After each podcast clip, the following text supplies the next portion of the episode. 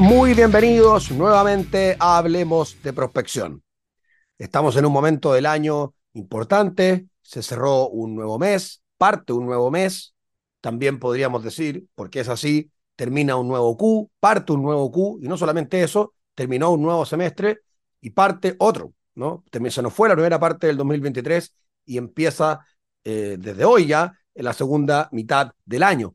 momentos en los que es bueno analizar, pensar, proyectar, planificar.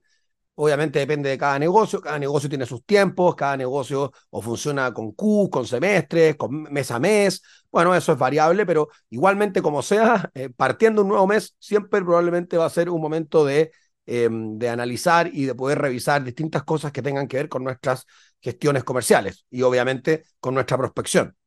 Y hoy día quiero hablar de un tema que muchos podrán conocer, eh, el concepto, otros no, pero como sea, siempre va a ser bueno o recordarlo o saberlo.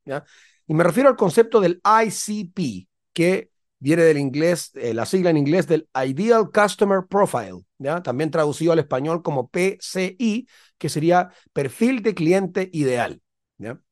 Y acá, ¿por qué me quiero detener en esto? Porque esto es un tema que es muy, muy, muy determinante para el éxito en nuestra prospección. Porque, claro, al segmentar tener claro lo que es el ICP es una variable muy, muy importante para poder ser más efectivos, para poder lograr un mayor impacto y para tener mejores clientes. De eso se trata la prospección. Lo hemos dicho muchas veces, no, no se trata de, de llenarse de clientes muchas veces, ya salvo que tengas un negocio muy masivo, que en el B2B se da, pero no se da, pero se da poco.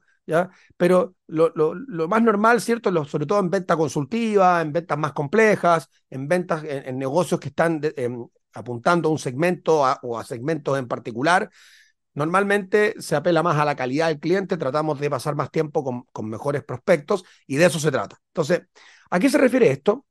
El Ideal Customer Profile o perfil de cliente ideal, ICP o PCI, viene de poder, en primer lugar, analizar, por ejemplo, ver cuáles son tus clientes hoy.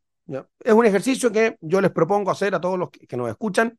Em, analizar, tomar la cartera actual de clientes que me toca manejar a mí como profesional de ventas o que tiene la empresa. Ahí va a depender obviamente de cómo, cómo funcionan, de cómo se estructura, ¿cierto? Pero analizarlo de cualquier forma. ¿Y qué es lo que yo debería, eh, em, en qué me debería fijar? ¿Quiénes son los mejores clientes hoy en mi negocio? Y no necesariamente tiene que ver con quién me paga más. Obviamente que un mejor cliente está más abierto y, me permite a mí poder explorar quizás nuevas y mejores oportunidades de negocio, pero no necesariamente va a calzar siempre que los mejores clientes son los que más me pagan. Cuando hablamos de perfil de cliente ideal, sacando este tema de lo que me pagan o, quién es el cliente que más factura, se refiere más bien a cuáles son los clientes que logran mejores resultados con mi solución. ¿Cuáles son los clientes que valoran más mi producto o mi servicio? Em, aquí pueden eh, coincidir en distintas cosas. Entonces, eso es lo que tenemos que encontrar. Tenemos que encontrar esos denominadores común, en común que tienen los clientes que más valoran o, que tienen mejores resultados, que hemos logrado un mayor impacto en su negocio gracias a la implementación de nuestra solución con la entrega de nuestro producto o nuestro servicio.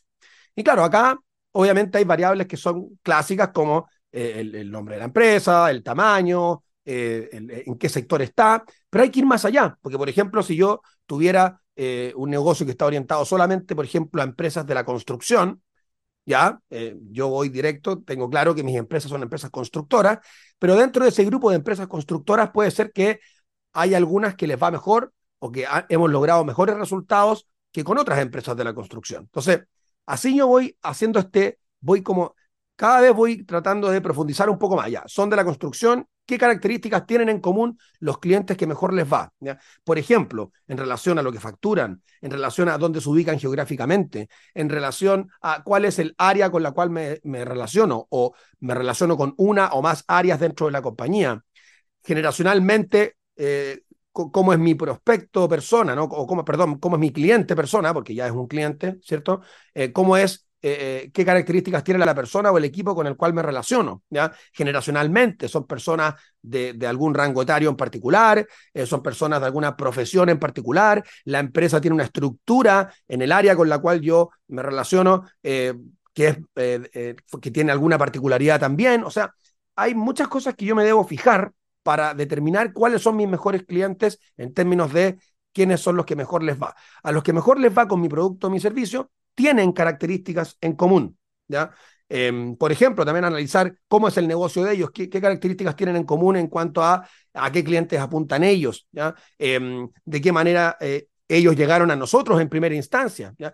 cómo se, se, gestó y se produjo el proceso comercial, cómo fue que llegamos a venderles, ¿ya? qué cosas pasaron, con cuántas personas conversamos. Analizar todo eso va a ayudarnos muchísimo, pero muchísimo en nuestra prospección, porque al tener claro cuáles son las características y variables que contemplan este ICP o PCI, ya, perfil de cliente ideal, me va a permitir poder segmentar aún más, o más bien aún mejor, mi prospección.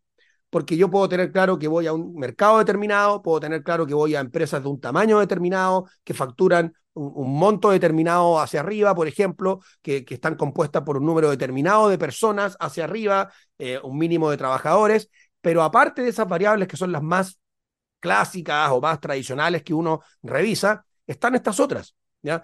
que te llevan más allá. O sea, cumplen con ese primer filtro, perfecto. Y después, ¿cuáles son las características en común que tienen las empresas que mejor les va con mi producto o mi servicio? Entonces, de esa forma, como decíamos, nos va a permitir poder llegar a mejores prospectos porque vamos a apuntar y, enfocarnos en empresas que tengan las características de mi perfil de cliente ideal. Y de esa forma, no solamente voy a tener mejores resultados prospectando porque voy a lograr llegar a clientes más calificados, voy a tener mejores conversiones, voy a tener mejores tasas de cierre, ¿cierto? Y de esa forma, obviamente, voy a rentabilizar mi proceso comercial, voy a optimizar mi proceso comercial, sino que también después, cuando esos prospectos se, conviertan en clientes, voy a tener una relación mucho mejor con esos clientes, más amena, más agradable, eh, más receptiva, eh, más abierta a poder explorar nuevas oportunidades, nuevos negocios. Entonces, esto del ICP o perfil de cliente ideal eh, es algo que va a ser de mucha utilidad para todo el proceso, partiendo obviamente desde la primera parte que es la prospección. Por lo tanto, los invito a los que conocían el término y bueno, ya lo tenían trabajado muy bien, síganlo explorando porque